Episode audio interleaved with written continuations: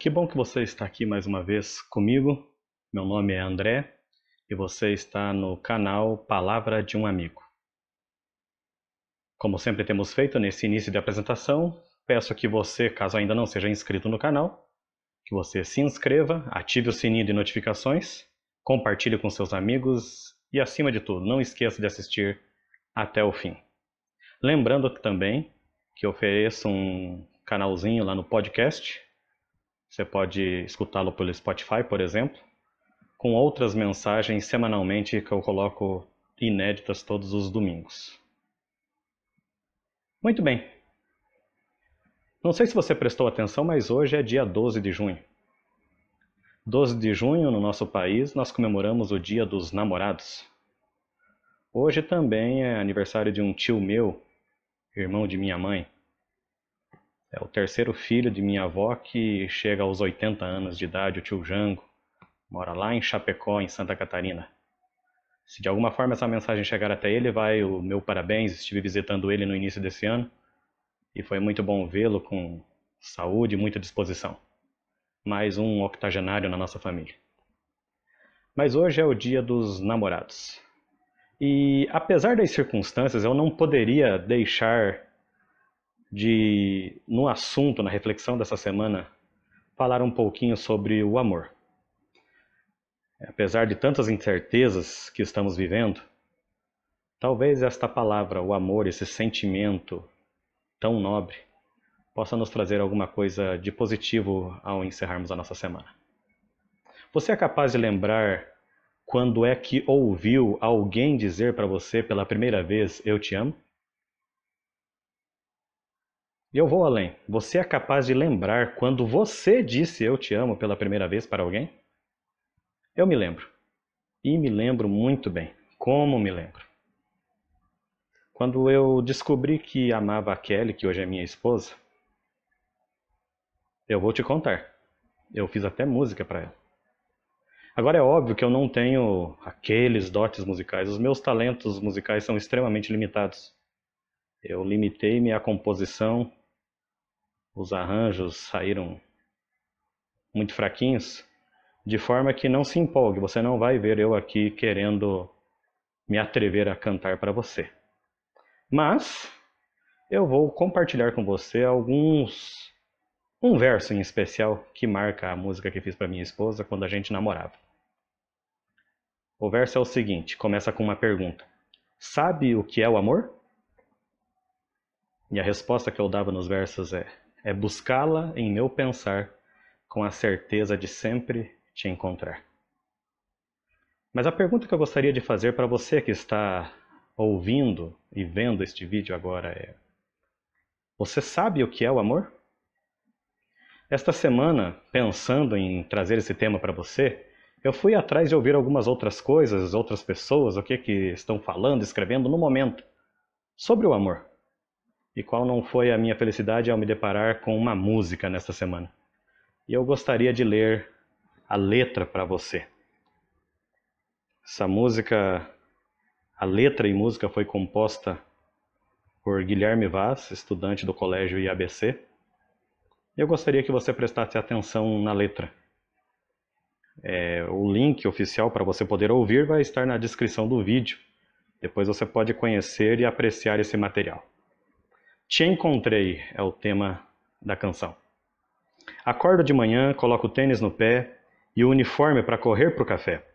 Já falo com os amigos, converso legal e, como um dia normal, tudo começou na aula de português. Eu tinha 15 anos, quase 16.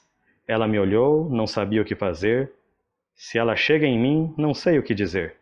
Tentei me distrair, fui fazer um esporte, tentei jogar bola, mas não era o meu forte. Pode ser da minha cabeça, mas você não sai mais. Como é bom o bem que isso me faz. Te encontrei, me apaixonei. Ei menina, vem cá, deixa eu te falar. Espera, tá nervoso, mas preciso explicar. Seu sorriso me enlouquece. Não tem como nem falar. Todo mundo já olha, todo mundo já percebe. E só eu, só de eu te ver, que eu fico alegre. Minha amarra sumiu, meu coração foi a mil. Tudo aqui se abalou quando você sorriu. Minha mão tá suando, me deu um calafrio, coração acelerou, senti um arrepio. De uma vez por todas, deixa eu te dizer: Ei, garota, como eu gosto de você. E aí? Gostaram? Bacana, né? Talvez muitos que estão ouvindo e vendo o vídeo agora se reportaram à sua época de adolescência, aquelas primeiras paixões, os primeiros amores, o primeiro contato em que a gente se depara de estar gostando de alguém, de sentir o calafrio, as mãos suando, o coração acelerando mais que tudo. É. Bons tempos.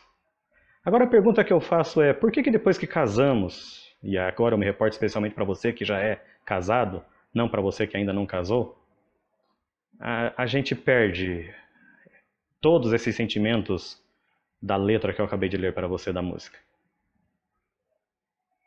Engraçado, não é? Casar por amor era muito incomum na Bíblia Sagrada. O mais comum era que o casamento fosse arranjado pelos pais dos noivos. E isso aconteceu até na, na nossa era.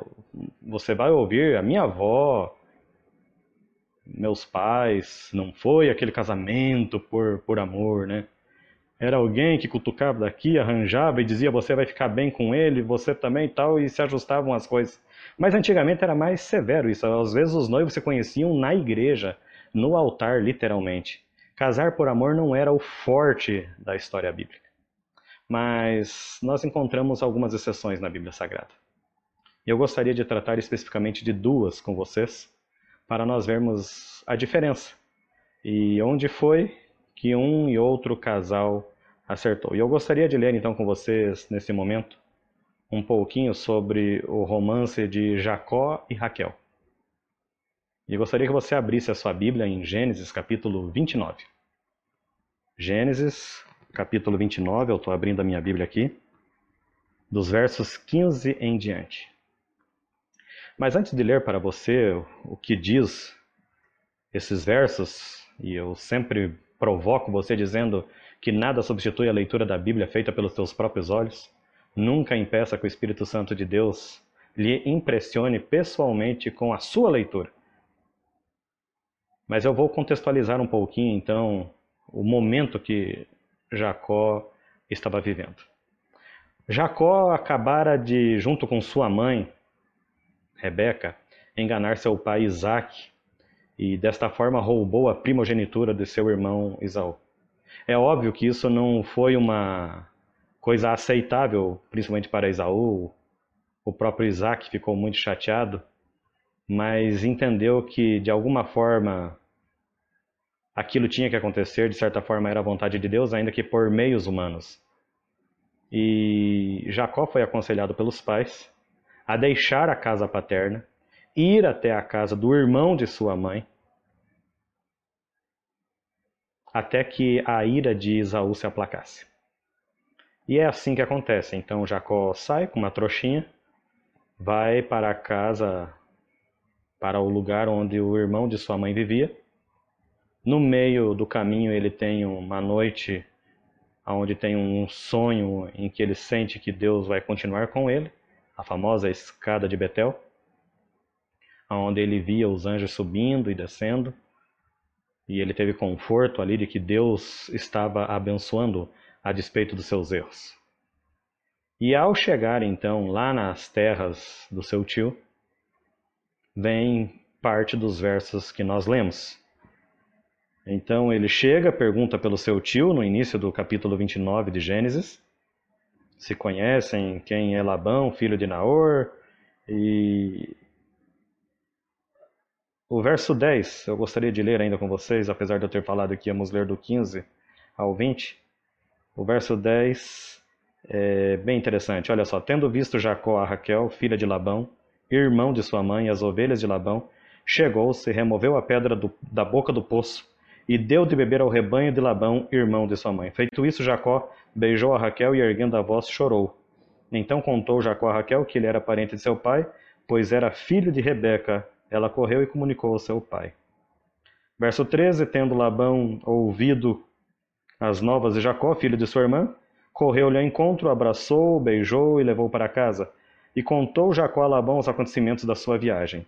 Disse-lhe Labão: De fato, és meu osso e minha carne. E Jacó, pelo espaço de um mês, permaneceu com ele. E agora sim, os versos que eu gostaria de fazer a aplicação aqui para nós, junto com a outra história que eu ainda vou contar. Depois disse Labão a Jacó: Acaso por seres meu parente, irá servir-me de graça? Dize-me qual será o teu salário. Ora, Labão tinha duas filhas, Lia a mais velha e Raquel a mais moça. Lia tinha os olhos baços, porém Raquel era formosa de porte e de semblante. Jacó amava Raquel e disse: Sete anos te servirei por tua filha mais moça, Raquel. Respondeu Labão: Melhor é que eu te dê, em vez de dá-la a outro homem. Fica, pois, comigo. Assim, por amor a Raquel, serviu Jacó sete anos, e estes lhe pareceram como poucos dias, pelo muito que a amava. Então, primeira história de casamento por amor que eu gostaria de relatar para vocês. Por amor, mas não só por amor, que o, a vontade dos filhos foi respeitada, seria o casamento de Raquel e Jacó. É óbvio que eu não vou entrar aqui no contexto do que acontece depois, que Labão acaba enganando o seu genro, coloca Lia no lugar de Raquel, ele trabalha mais sete anos. Mas o que eu gostaria que você prestasse atenção é que Jacó se apaixonou por Raquel assim que a viu. Imagine, acabara de enganar seu irmão, foi para a casa do tio, teve uma viagem turbulenta, com a sua consciência pesada, Deus o restaura lá na escada de Betel, ok. Mas ele chega, bate o olho numa moça e pá, paixão, amor à primeira vista. Daqueles fulminante. Daqueles que não adianta você dizer nada, que tudo que você possa dizer para uma pessoa nessa condição, é, ela não aceita, ela não entende.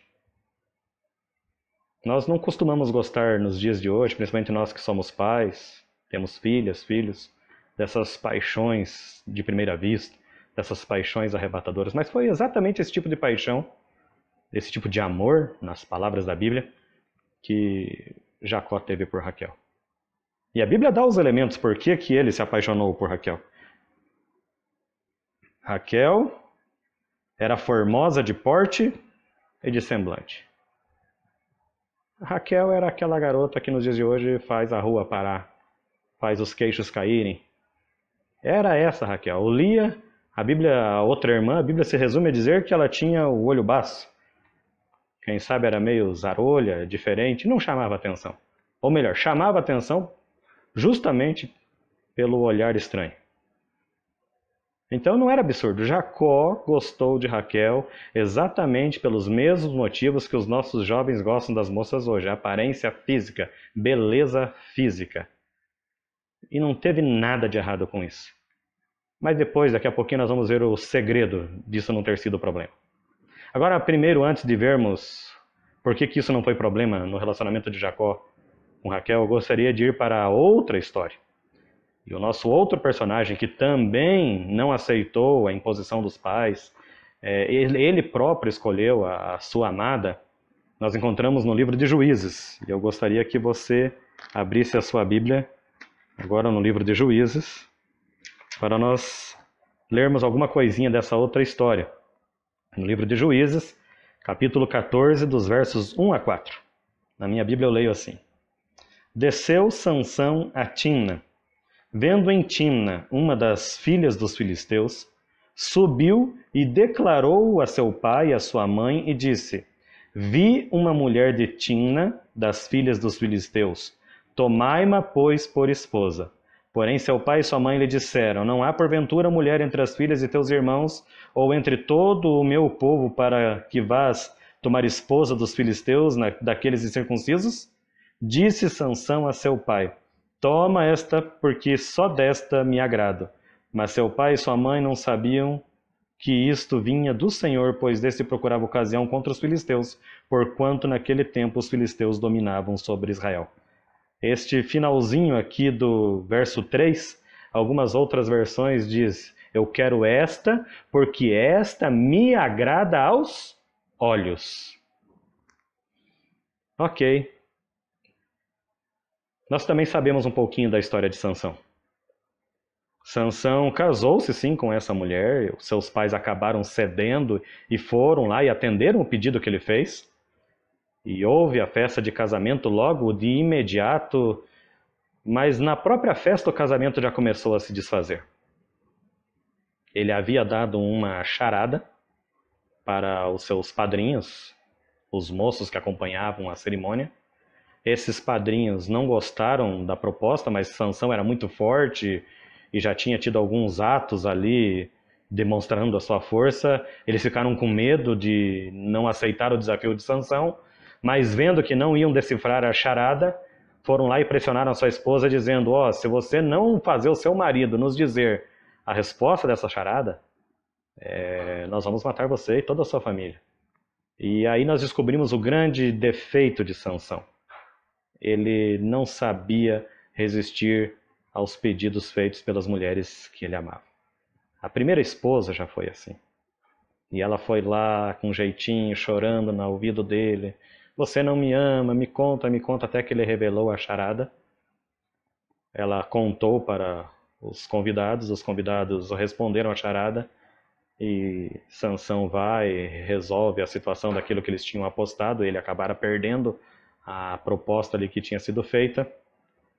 E na sequência, ele acaba ficando sem essa mulher, ele se apaixona de novo por Dalila. E o que, que a Bíblia diz sobre Dalila? Seus olhos se afeiçoaram a ela. Mas é aqui então que eu gostaria de fazer o comparativo então desses nossos dois personagens. Deixei bem frisado para você que Jacó também gostou de Raquel pelos seus atributos físicos. O seu aspecto era agradável. Ele se interessou por aquilo que ele viu. Sansão de igual maneira. Ele olhou nas mulheres filisteias, encontrou aquela em Tina, a ponto de falar com seus pais: vai lá e peça aquela mulher para eu casar. Seus olhos se agradaram. Errou com aquela, o casamento se desfez. Foi para Dalila, você sabe o que aconteceu? também não soube dizer não para os seus muitos pedidos, embora até tentou num primeiro momento. Mas o que eu gostaria de frisar dessas duas histórias e os dois momentos em especial de Sansão é que o desejo inicial daquilo que chamava de amor começou porque o olho se agradou do que viu. Mas quais são as diferenças? Então vamos para a primeira diferença que eu gostaria de comentar, e principalmente para você que ainda não é casado. Você que é casado, e agora me permito fazer um parênteses aqui que eu me lembrei de algo que eu ouvi num sermão recentemente. A gente costuma dizer que os nossos jovens que não estão casados estão encalhados, né? principalmente se a idade vai passando, vai se aproximando dos 30 ou passando um pouco dos 30 anos. Ei, rapaz, tá casado? Não, tá encalhado, hein? Eu gostaria de como eu sempre trabalhei com os jovens na igreja, de puxar a sardinha para o lado deles um pouco.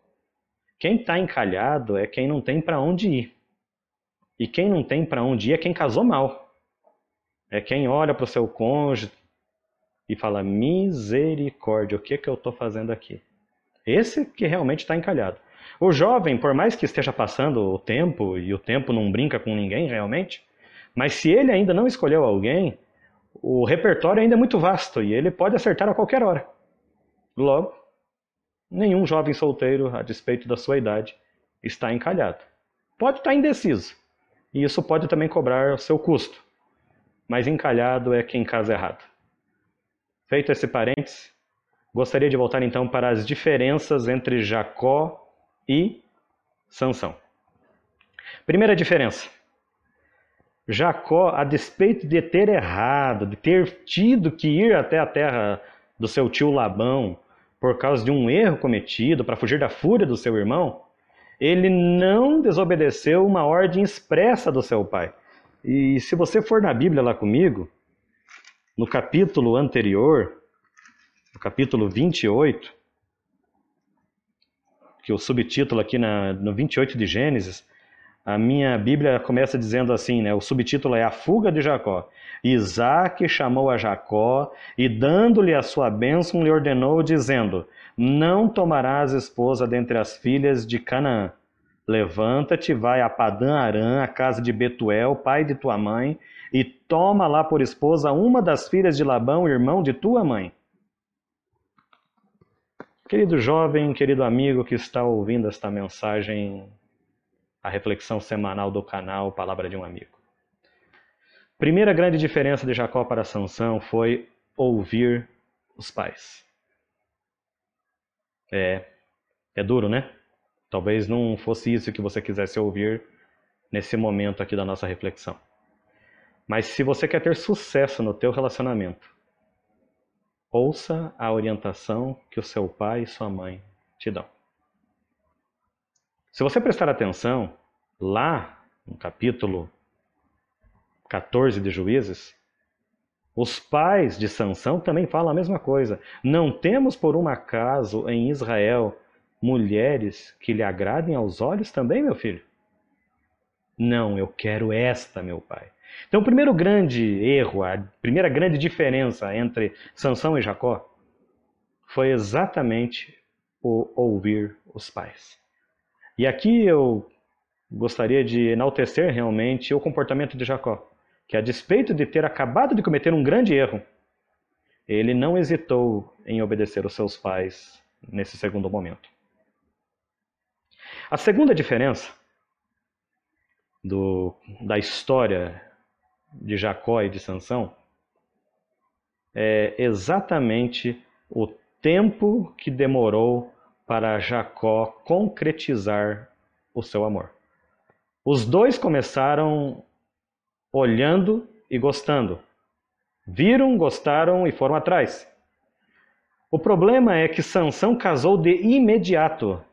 Ao menos é isso que o texto bíblico transparece.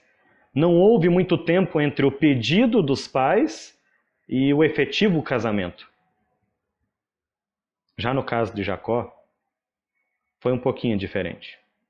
Sete anos eu vou trabalhar pela tua filha Raquel. Foi o que Jacó disse para Labão. Ok. Você consegue imaginar sete anos você só vendo o seu amor, sua alma gêmea, a pessoa que você escolheu para estar ao seu lado?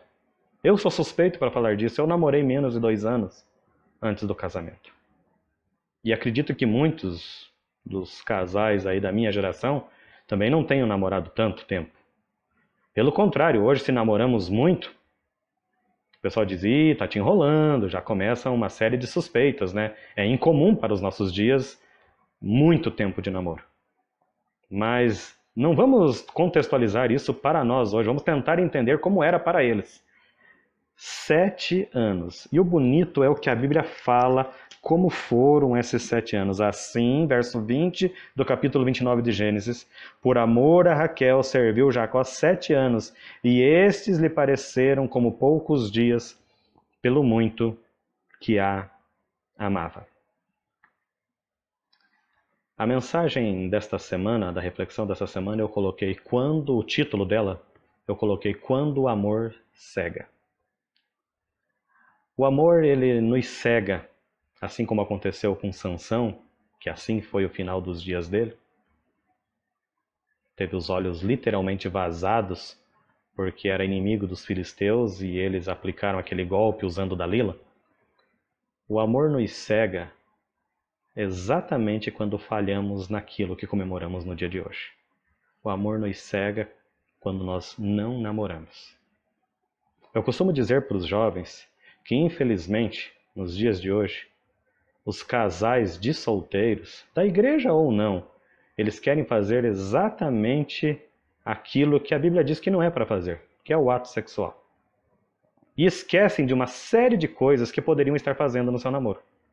Conhecendo-se mutuamente, as suas famílias, seus sonhos, seus desejos, entendendo-se um ao outro para os dias em comum que viverão quando casados. Mas o que é que a nossa sociedade incentiva massivamente os nossos jovens a fazer, não. Faça o sexo, tá tudo certo, o resto se ajusta depois. E nós temos visto que não é bem assim. Eu imagino que nos sete anos em que Jacó trabalhou por Raquel, ele pôde confirmar dia a dia se era exatamente aquilo que ele queria. Se aquela paixão, se aquele amor todo, no dia que ele viu ela pela primeira vez, lá no poço, dando água para os camelos, e que ele inclusive ajudou, cada dia daqueles sete anos não foram penosos para ele, porque ele confirmava que era exatamente por aquela mulher que ele estava trabalhando. O namoro é importante antes, durante o casamento. E aqui vai o meu alerta também para os casais casados. Se há um tempo para se namorar, é depois que casamos. E por que eu digo isso? Porque vem as lutas pelo material, o trabalho, as finanças, vem os filhos, vem os compromissos com a igreja, inclusive, que nos sugam um, um tempo terrível. E se nós, dentro do casamento, não namorarmos, também estamos fadados a ter os nossos casamentos encalhados. Não indo a lugar nenhum, só sendo causadores de frustração e de indignação. Então, talvez, meu apelo para você ao fecharmos a reflexão dessa semana é: vamos fazer mais como Jacó e cada vez menos como Sansão. O problema não está em sermos atraídos pela beleza. Claro, a formosura, tudo isso nos empolga. Mas vamos desfrutar desses dois segredinhos que Jacó trouxe para nós na reflexão dessa semana. Respeitar a orientação, o conselho dos pais. Isso é importantíssimo. Mas acima de tudo, no namoro, faça aquilo que tem que ser feito. Namore. Enamorar-se, conhecer a pessoa que você quer para o seu lado o resto da vida. Conhecer mesmo. Namorar é cada dia que você vai visitá-la na casa lá dos pais dela, ou nos casa dos pais dele, você que é menina, você sair desse encontro, daí da lanchonete, do que for que vocês façam, convicta de que você fez a escolha certa. Esta era a certeza que Jacó tinha todos os dias, e a Bíblia diz que os sete anos que ele serviu ao seu sogro por Raquel não lhe foram penosos pelo muito que a amava. Não é no casamento que se aprende a amar, é no namoro. Que Deus possa abençoar-nos. A nós casados a continuarmos namorando. E a você que ainda não casou, a namorar com os valores de Jacó. Vamos orar? Senhor nosso Deus, que possamos, ao refletir na história desses dois personagens bíblicos, entender que tua vontade de que não vivamos sozinhos, não é bom que o homem viva só, merece um investimento no tempo de qualidade e esse tempo que investimos de qualidade, nós, na sociedade de hoje, chamamos de namoro. E que tanto os solteiros que ainda estão aspirando ao casamento e tanto nós que já somos casados, possamos valorizar esse tempo de qualidade com a pessoa que escolhemos para estar ao nosso lado. E que com as bênçãos dos céus possamos ser felizes no plano ideal de Deus que foi a família estabelecida ainda no Éden. E assim esperarmos convictos e alegres a breve volta do nosso Senhor Jesus. Que seja esse o nosso desejo e a dedicação da nossa vida em nome de Jesus. Amém.